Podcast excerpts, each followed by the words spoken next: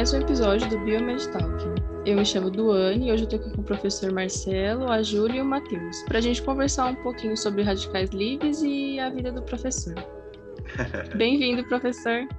Eu que agradeço, Duane, Monique, Matheus, obrigado pelo convite. Hoje mais formal, né? Mais informal, desculpe, né? Camiseta é, Ering, para se comunicar melhor, né? Então, você podia começar contando para a gente como você era no ensino médio, que tipo de aluno você é, quem era o professor Marcelo? ah, Duane, bom, eu, eu, eu sempre tive muita afinidade pela parte de exatas, né? E eu gostava bastante.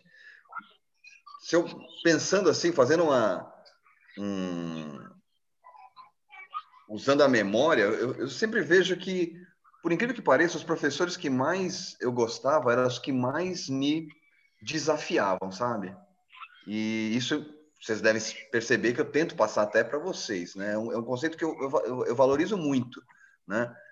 É, de sofrer uma certa é, pressão e responder positivamente nesse sentido. Então, eu lembro que na, lá no, até no ensino fundamental, tinha uma professora de matemática, professora Suzana, né? Todos tinham pavor da professora Suzana, porque ela era muito exigente, provas muito difíceis, e eu finalmente na sexta série caí com a professora Suzana, sabe?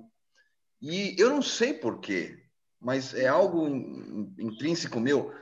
Eu queria mostrar um bom serviço para ela. Eu queria que ela que ela me notasse, entendeu? E, e como eu tinha é, afinidade pela, pela matemática, ela era professora de matemática, eu, nossa, me dediquei bastante. E ela, realmente, eu chamei a atenção dela, porque ela, inclusive, me, me colocou para participar de Olimpíada de Matemática, né? Então, esse foi um grande sinal, assim, de que eu respondia bem a esses desafios pessoais, né? De, de se achar desafiado e, e responder positivamente é, frente àquele desafio. E olha, Doni, eu acho que boa parte do, do, meu ensino médio também foi assim, né? Eu só estudei em escola pública, né? E assim, eu lembro que no segundo colegial, né? Já começando com as dores de cabeça da, da do vestibular, eu lembro que lá na minha escola, o, o Brasílio Machado, na Vila Mariana, o Colégio Etapa, né? É, entrou em contato para para oferecer bolsas integrais da, do cursinho, né? Então foram selecionados alunos que tinham boas notas para fazer um exame de, de matemática, né? Um exame de matemática e né, tinham alunos de várias escolas estaduais ali da região, talvez 300 alunos para fazer essa prova. E assim, eu fortuitamente eu fui um dos cinco que ganhou a bolsa integral do cursinho assim, por desempenho, era uma prova de uhum. matemática. Então, assim, Duane, eu, eu, penso o seguinte: se não fosse essa oportunidade, eu acho que eu não faria cursinho, talvez o meu percurso tivesse sido totalmente diferente. Eu, eu não tinha tantas condições financeiras assim para pagar um cursinho, que na época era muito caro, né? Então, assim, é, eu comecei a, a perceber que, eu, é, que aquela minha dedicação tinha, trazia resultado, sabe? Pô, eu ganhei uma bolsa integral o ano inteiro, né? E, aí fiz o terceiro colegial com o cursinho, né? É, fazia o, o, colegial de manhã. Não, na verdade, na verdade era, era mais complicado, porque assim, eu sempre gostei muito de esporte, né? Até hoje. Né? Então eu lembro que eu fazia o treino de basquete da escola de manhã, das seis e meia às sete e meia, tomava um banho rápido na escola, entrava na, no colégio, depois saía do colégio, almoçava correndo, ia para o cursinho à tarde, né? Para isso quase o ano inteiro, o ano inteiro praticamente. Né? Então eu eu era um aluno dedicado, mas vou, vou ser sincero, não a todas as disciplinas, só as que eu gostava, que era da área de exatas. Depois eu te falo como é que foi meu desempenho no vestibular em geografia e história. Eu queria complementar que eu também compartilho dessa coisa de gostar dos professores que são muito rígidos, porque eu tinha uma professora de física que ela era assim, a todo mundo odiava, porque ela dava qualquer coisa muito difícil. E eu adorava. Quanto mais difícil, eu gostava. Teve, teve um episódio que eu que eu consegui fazer um exercício muito difícil sozinha. Aí eu falei, não, eu vou lá mostrar para ela. Aham. É, é gratificante, né? Você se sente desafiado é. e é uma conquista. São, é, é, são coisas mínimas, mas que consolidam a tua personalidade de enfrentar os desafios e superá-los. Eu penso assim. Por isso que eu, por isso que eu tento eu, aplicar isso para vocês. Eu vejo que isso engrandece muito, tanto a personalidade quanto o, ganho no conhecimento. Hum? É, e como é que foi essa você prestar o vestibular e escolher química, né? Porque a, é um podcast de biomed, mas a gente sabe que o senhor já é formado em química. Olha, eu vou te dizer o seguinte: quando eu comecei o cursinho aí no terceiro ano, a minha ideia, imagine só, era fazer engenharia naval. Nada a ver. É, é, é, é, por, isso que eu não, por isso que eu não perturbo meu filho é, nas, nas escolhas de vestibular dele. Porque eu falo, meu, não posso falar nada porque eu também, em cima da hora que eu mudei. Aí o ano inteiro engenharia naval, ia prestar poli, né? Imagine só. E aí, no meio do percurso, no terceiro, de novo, no terceiro colegial, né? É, lá no, no Brasília Machado, tinha um professor de química com essa mesma pegada da professora Suzana de matemática, né? Ele, todo mundo, ah, pô, professor Menegon, super difícil, não sei o quê, e eu peguei afinidade pela área de química por causa dele, por incrível que pareça, né? E aí, mais ou menos em agosto, ou, ou, no meio do ano, eu falei, não, eu vou fazer engenharia química, né? E eu te digo uma coisa, Duane, por incrível que pareça, na hora, com, com, com a ficha de inscrição da FUVEST na mão, quando eu fui colocar engenharia química, eu falei, não, mas eu não quero ver os processos industriais, eu quero ver química mesmo. Química, na hora. É. é. Essa foi, essa foi, eu demorei muito tempo para elaborar que eu queria química. Mas, mas pelo menos eu já tinha um direcionamento, né? Da, uhum. da área que eu, que eu gostava. É, eu, eu sou um pouco assim também, porque eu já divaguei assim para algumas áreas. Tipo, uma vez eu, eu já coloquei na FUVEST, ah, vou, vou botar física. Ah, não, botei para biomed. Ah, não eu sei, não sei o que eu quero. Eu também. Vocês também têm afinidade pela área de exatas ou certa aversão? Eu não sou, eu não sou muito boa em matemática. É, eu me esforço eu muito. muito eu me esforço muito. A minha maior afinidade é a área de exatas. Ah, que legal, Matheus. Ah, então, ó, tá vendo? Eu acho que todos nós, eu também já pensei em fazer física, né? Na, eu lembro até que eu falei, ah, quando eu terminar química, eu vou fazer física. Não, né? Não dá também, né? Eu queria, eu queria física porque eu gosto muito de astronomia, né? Então, a maior parte dos meus livros é sobre astronomia. Que legal, meu filho também. Meu filho, mas, mas, mas meu filho, ele, na parte de exatas, ele, tem, ele, ele chega para mim e fala, pai, tô vendo aqui o um negócio de química, você me dá uma explicação do outro, tal. Aí ele, eu estou explicando, aí ele, ele tá olhando para mim, para minha cara, assim, né? Eu falo, meu, você jura que você gosta disso? Eu falo, eu gosto, cara. É, tem aquela ele... pessoa, é, tipo, que não entende muito, mas gosta. É, eu ele olha tipo... para mim, ele, ele, ele, ele, fica assim, ó. Meu, você gosta disso, cara? Eu falo, pô, eu gosto, acho super legal. É, você pode falar um pouco como que foi a escolha da iniciação científica? Então, Júlia, é, na verdade, assim, como eu te falei, eu sempre gostei muito de esportes, né? Então, quando eu comecei o curso de química, eu tinha toda aquela parte de química orgânica, química uh, inorgânica, físico-química, putz, que é super pesado, né? Acho que vocês têm algumas coisinhas assim, mas sempre, né? É, me atraiu muito a bioquímica, né? E, e aí, já quando eu fiz o curso de bioquímica, eu fiquei extasiado, assim, né? Porque eu conseguia, né, ali, garoto como vocês, eu conseguia ver as reações químicas, né?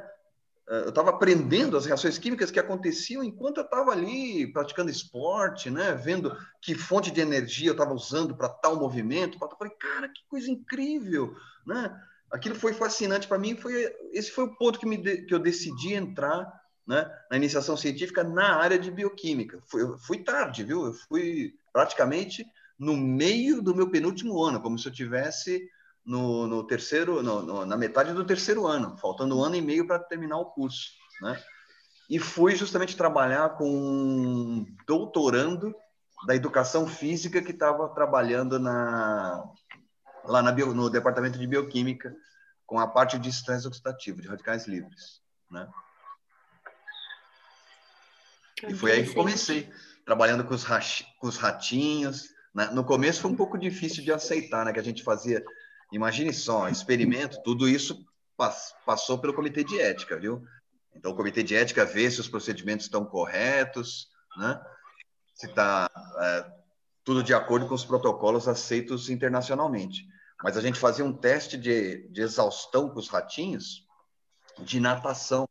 Então, para você hum. forçar o ratinho a nadar, você tem que colocar um peso na cauda dele que force ele a afundar. Então, ele fica lá, coitadinho, lutando para sobreviver, né? E rato, e é rato nem gosta d'água, né? É.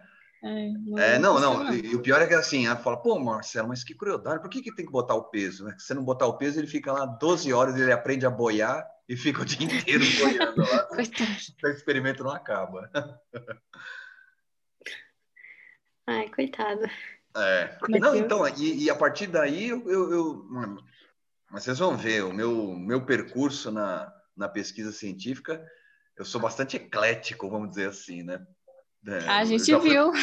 a gente. É, porque, porque é isso, né, Duane, Júlia e Matheus? Eu, eu, a, a escolha para a área de pesquisa científica me dá essa liberdade, né? Uhum. É por isso que eu fui para aí. Eu não queria trabalhar com algo que me impusessem. Eu queria trabalhar com algo que eu quisesse trabalhar. Então, eu estou lendo um artigo e falo, caramba, que que, que, assunto interessante, quero estudar isso. Por que não? Por que eu não posso? Então, eu, eu fui mudando de, de área de um lado para o outro, sempre, claro, com a minha área de expertise, os radicais livres, como centro, como meu núcleo forte de estudo. Mas para isso, no currículo vocês veem, já fui trabalhar com a parte ecológica, já fui trabalhar com alga marinha em química ambiental, já fui trabalhar com antioxidante em fruto cítrico, em salmão, no exercício físico, com lutador, com, com dançarina, com tudo. É, pior que eu também, essa... eu gosto de muita coisa, é muito difícil. Não, então, é, é, essa era a liberdade que eu sentia que a área acadêmica e que a, principalmente que a área de pesquisa científica podia me propiciar, né? Uh, e eu acho que eu acertei nisso. é, professor, como que foi seu processo para entrar na pós, é, especificamente no doutorado, que foi que a gente viu no Lattes, foi direto? Então, na minha época, eu vou te falar a verdade, Matheus, não era muito comum, era uma possibilidade nova. Hoje em dia acontece mais, né? Eu, eu comecei, bom, na verdade, meu percurso na, na pós-graduação começou com um projeto que exigia uma síntese química, né? É, relativamente complicada, eu achava, né, mais uma vez aquela velha história, né, me senti desafiado a fazer essa, essa síntese química orgânica, né, é, com o conhecimento que eu tinha, eu era mais limitado em química orgânica, para ser bem sincero, né, mas busquei de todas as maneiras é, auxílio para conseguir resolver. E vou te dizer, fiquei um ano nesse projeto, é, avançando muito lentamente.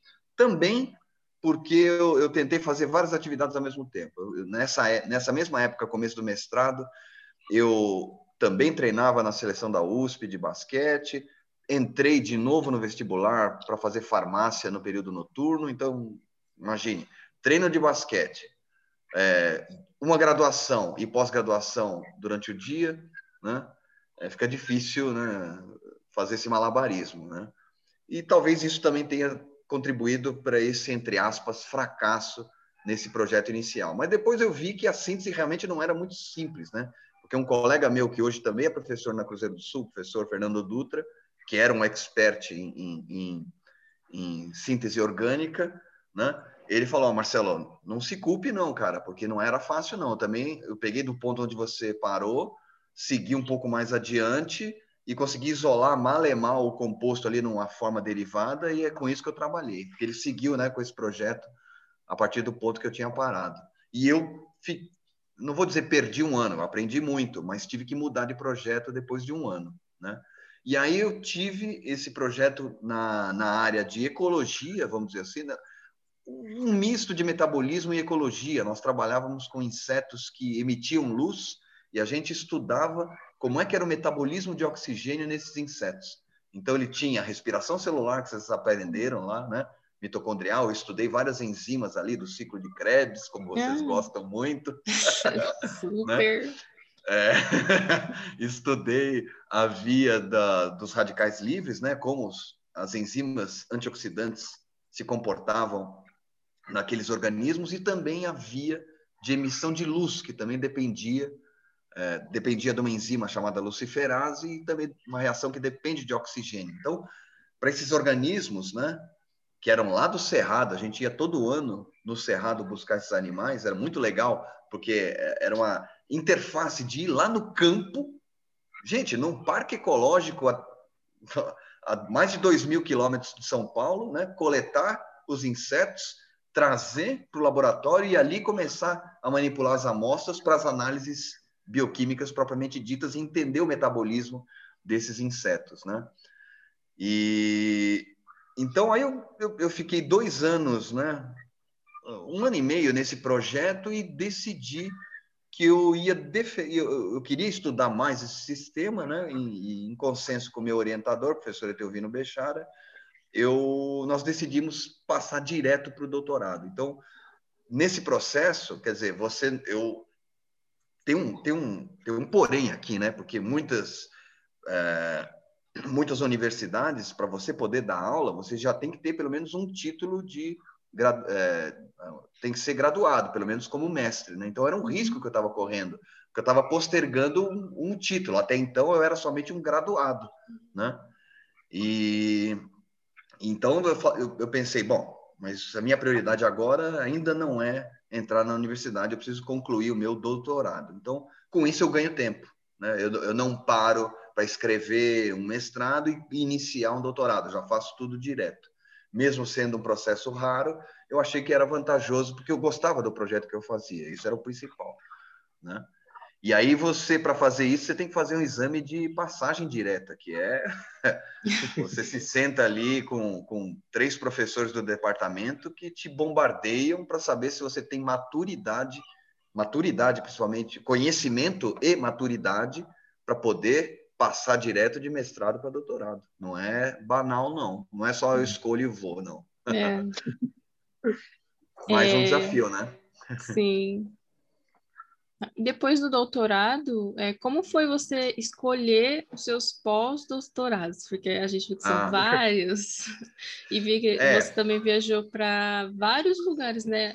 Eu vou emendar já outra pergunta, que uhum. como é que foi, né, é, essa experiência de viajar para tantos países é, como pesquisador e, e, assim, você ter toda essa experiência de viagem com, sendo um cientista, né, um pesquisador?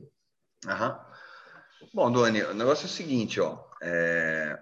Quando eu estava no final do doutorado, né, eu, na verdade, eu recebi o convite, né, a proposta de me integrar ao Cruzeiro do Sul. Isso, para vocês terem ideia, em 1997. Nossa! né? é, eu já estava no final do meu doutorado, né? E fiquei assim empolgado, né, pela possibilidade de já sem, sem ainda ter concluído o doutorado, já poder, ainda durante a fase final do doutorado, né, ter essa oportunidade de já me inserir numa universidade para começar a carreira acadêmica, né? Então, obviamente, eu não podia perder essa oportunidade, né? Então, comecei a trabalhar ali, ainda como é, quase como especialista, né? Com as turmas de, de biologia, né? Na Cruzeiro do Sul, em São Miguel. E concluí o doutorado, né? Fechei o doutorado em 1998. Só que tem um problema, né? É, assim, naquela época, o Cruzeiro do Sul era uma, era uma universidade em expansão, né? É, e vocês sabem, uma universidade demora bastante tempo para se consolidar. Né? Não tinha, tinha alguns projetos de iniciação científica, não tinha nenhum programa de pós-graduação, não tinha nada, não tinha centro de pesquisa, não tinha nada, né? mas eu vislumbrava, né? eu percebia que havia um tino, né, pelas diretrizes que eu ouvia, pelos comandos dos níveis superiores né, acadêmicos que a universidade apresentava, uma, uma, o interesse em seguir esse caminho científico. Né? Então, era uma, era uma aposta a ser seguida. Só que, ao mesmo tempo, eu sabia muito bem que eu não poderia abandonar a pesquisa científica. Então, eu estava, imagine só que dilema. Eu estava numa universidade, contratado, né, para iniciar minha carreira docente, ainda não, não tinha instaurado ali é, estrutura de pesquisa sólida, não tinha, e eu sabia que eu tinha que me manter ativo nessa área. Então, minha alternativa era manter a colaboração com a USP, né, que era o meu centro de formação, manter a colaboração com a USP. Então, eu ah, dava as minhas aulas, eram muitas aulas, eram, se eu não me engano, naquela época eram 26 ou 28 aulas, né? E tentava fazer um pós-doc nesse intervalo de tempo, né? na USP. Gente, é claro que não era possível, né? Eu estava totalmente atrapalhado, tanto que um dia o meu orientador de pós-doc falou: Marcelo, você já percebeu a sua a sua rotina no dia a dia? Eu já sabia do que ele estava falando, né? Eu falei, acho que eu sei, mas por favor, eu queria, eu preciso ouvir. Eu falei, cara, você vem aqui, você está preparando aula, você está corrigindo prova, corrigindo trabalho, passando nota, e o projeto não está caminhando. Eu falei, eu sei, eu sei, eu, eu tô, eu preciso pensar no que eu vou fazer, né? É, essa situação está muito difícil. Cara, nossa, foi um dilema para mim, foi muito complicado, viu, gente? Porque, assim, era um momento de decisão. Porque eu sabia que eu, se eu me embrenhasse totalmente na, nas aulas, por exemplo, assumisse 40 horas de aula né, na graduação, eu, eu esse seria o meu destino pelo resto da minha vida. E não, oficialmente não era o que eu queria. Não era o que eu queria. Né? Eu queria fazer pesquisa, porque vocês veem, né? Tudo isso que eu falei no, início da gravação é o que me estimula. É de uhum. ler um projeto, alguém teve uma ideia, usar aquela base para tentar é, para tentar fazer uma outra uh, uma outra hipótese, desenvolver outro projeto e assim é a pesquisa, né? E era isso que me motivava. E aí esse mesmo orientador falou, chegou um dia para mim, numa quinta-feira, numa sexta-feira, falou: Marcelo, eu tenho duas propostas para você, né, para tentar resolver o teu problema. Eu tenho uma vaga de professor numa tal universidade, não vou falar qual, numa tal universidade, né, na, no departamento de medicina, lá tem pesquisa pronta, tal, tal, tal, tal, tal né? Ou é, eu tenho aqui uma vaga para um pós-doc no exterior, na Suécia, né? Aí putz, nossa, aí foi uma revolução na minha cabeça. falei, cara, o que, que eu faço, meu? Eu tenho emprego, da situação do Brasil já estava complicada. Eu já tenho emprego garantido. 28 horas era um salário razoável para a fase da vida que eu estava, né? Eu falei, o que, que eu faço? Putz, eu já tenho emprego, é, a pesquisa para o meu futuro. Puta. Aí eu falei, eu falei, Pio, preciso pensar, eu preciso pensar.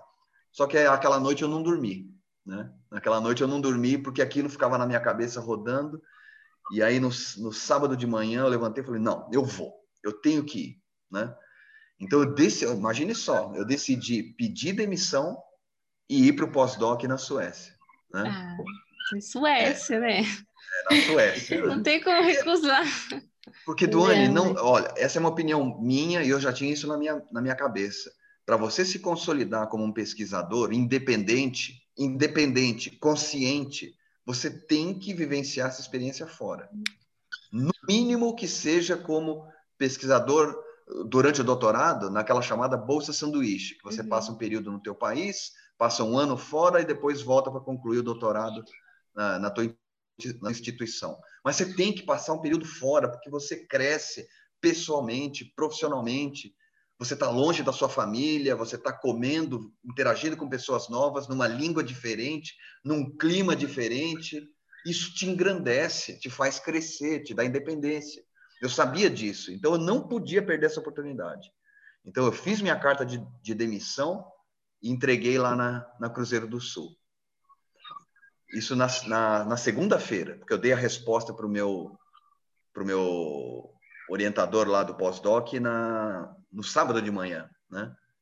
Na quinta-feira, o pessoal da Cruzeiro do, do Sul me chamou. Falei, bom, deve ser para assinar a, a, demissão, tal, tal. Aí me chamaram, não foi para o RH, me chamaram lá na, na, na Pró-Reitoria Acadêmica. Fala assim, ó, nós temos uma proposta para você, Marcelo. Você vai, você pega uma licença da universidade, você vai, fica o período que você precisa para o seu pós-doc e depois você volta ainda como professor da Cruzeiro. O que é que você acha?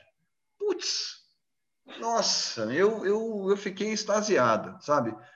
E, e, então, assim, eu vi que, falei, caramba, meu, a, a universidade está apostando realmente em pesquisa, então me vislumbrou como um, um pesquisador em potencial para a universidade, né? E me e, e, e pagou, pagou para ver, botou as fichas lá no meu nome, né? Então, assim, aí, claro, a situação foi muito mais é, enriquecedora para mim, né? Então eu fui lá, fiz o meu pós-doc na Suécia oficialmente, né, com bolsa de lá, não foi bolsa daqui, foi com bolsa de lá. E quando eu voltei, né, já com o pós-doc pronto, eu submeti um projeto que é muito importante para a instituição, um projeto Jovem Pesquisador em Centro Emergente da FAPESP, que vislumbra justamente, como, como o nome diz, né, criar novos centros de pesquisa. Então, assim, esse foi o primeiro projeto que a Cruzeiro do Sul teve de médio, grande porte da FAPESP.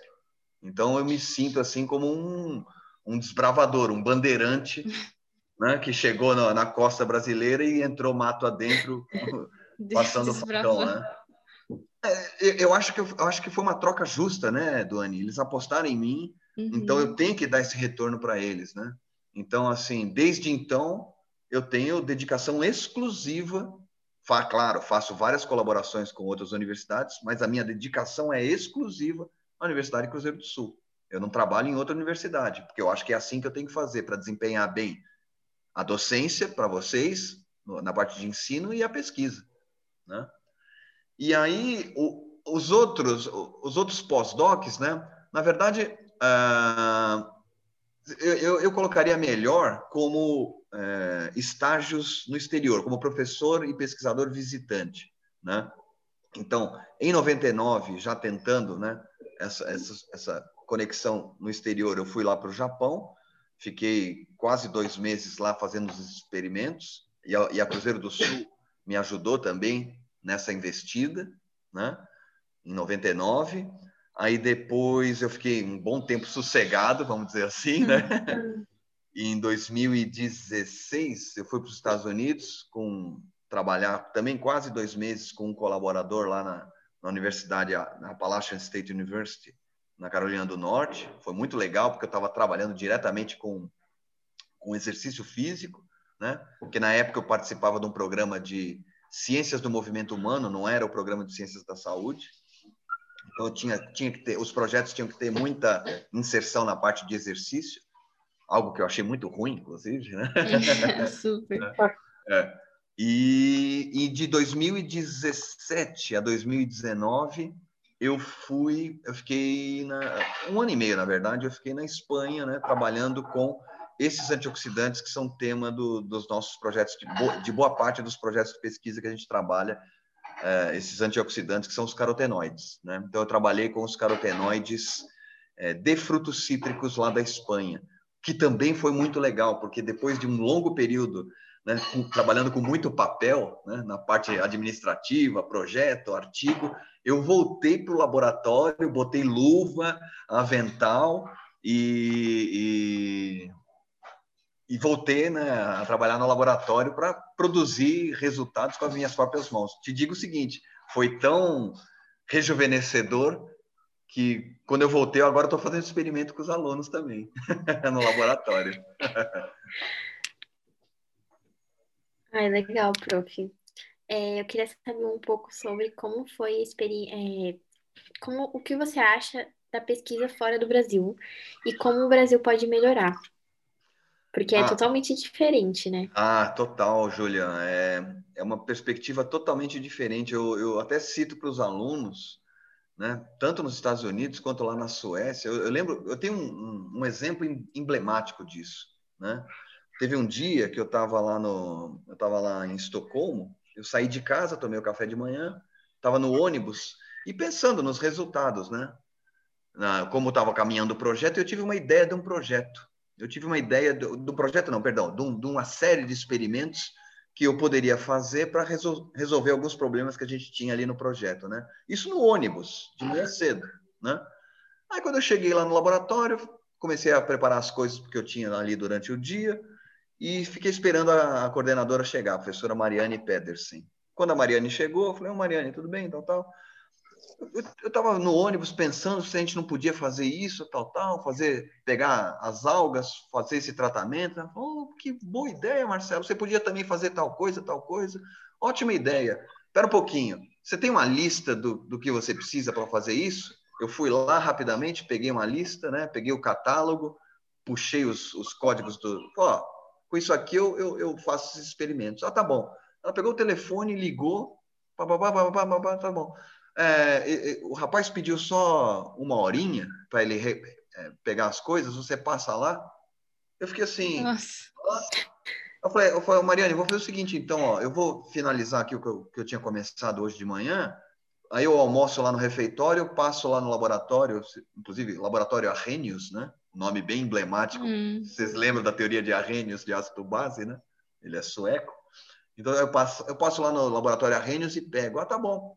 O rapaz já vai estar preparando. Fui almoçar na saída do, do, do refeitório. Passei lá, falei, Oi, ah, Marcelo Barros, sou eu. Tá aqui, o senhor trouxe a fichinha? A fichinha que ela tinha assinado, entreguei para ele.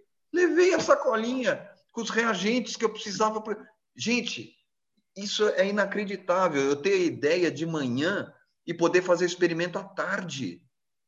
No Brasil é totalmente diferente. Você tem que fazer um pedido de importação dois, três meses depois, se o reagente não tiver nos estoques aqui, é que, é que chega o, o, o composto. Né? É uma burocracia para pedir o reagente. Hum. Ah, putz, é tão complicado. E, e, e, o curioso, né? O curioso é que ah, ah, os órgãos governamentais que, que envolvem pesquisa né, e, e, e, as qualificações de universidade impõem um, um, certo espírito competitivo com esses países. E não tem nem como. Ah, eu acho que há cerca de uns cinco ou mais anos atrás saiu um artigo na própria eh, Nature, se eu não me engano, ou na Science, uma das revistas mais prestigiadas na área científica, mostrando que fazer pesquisa na América do Sul ou no leste europeu é 40% mais difícil ou mais custoso do que nos grandes centros de pesquisa no mundo, por todas essas nuances de atravancos administrativos, de importação de reagente, de burocracia para liberar um composto ou outro. É, é, é, bem complicado. Então, lá fora, por isso que eu digo, né? Digo para vários amigos até, é, às vezes, que estão se embrenhando para fora, quando você vai para fora, quando você for para fora, para o exterior fazer pesquisa, não perca a oportunidade, porque é o grande momento de você alavancar suas colaborações, alavancar seu, seu trabalho. Você tem todas as chances ali prontas, né? Estabelece mais contatos, tem tempo de trabalho, tem mais tempo de trabalho, tem menos burocracia, você tem que aproveitar esse momento. Né? É, porque diferente do Brasil, eles investem, né, na, na ciência, é uma coisa assim, é uma coisa absurda em comparação ao Brasil. E tem outra coisa, não, teoricamente eu não poderia reclamar porque eu estou no estado de São Paulo.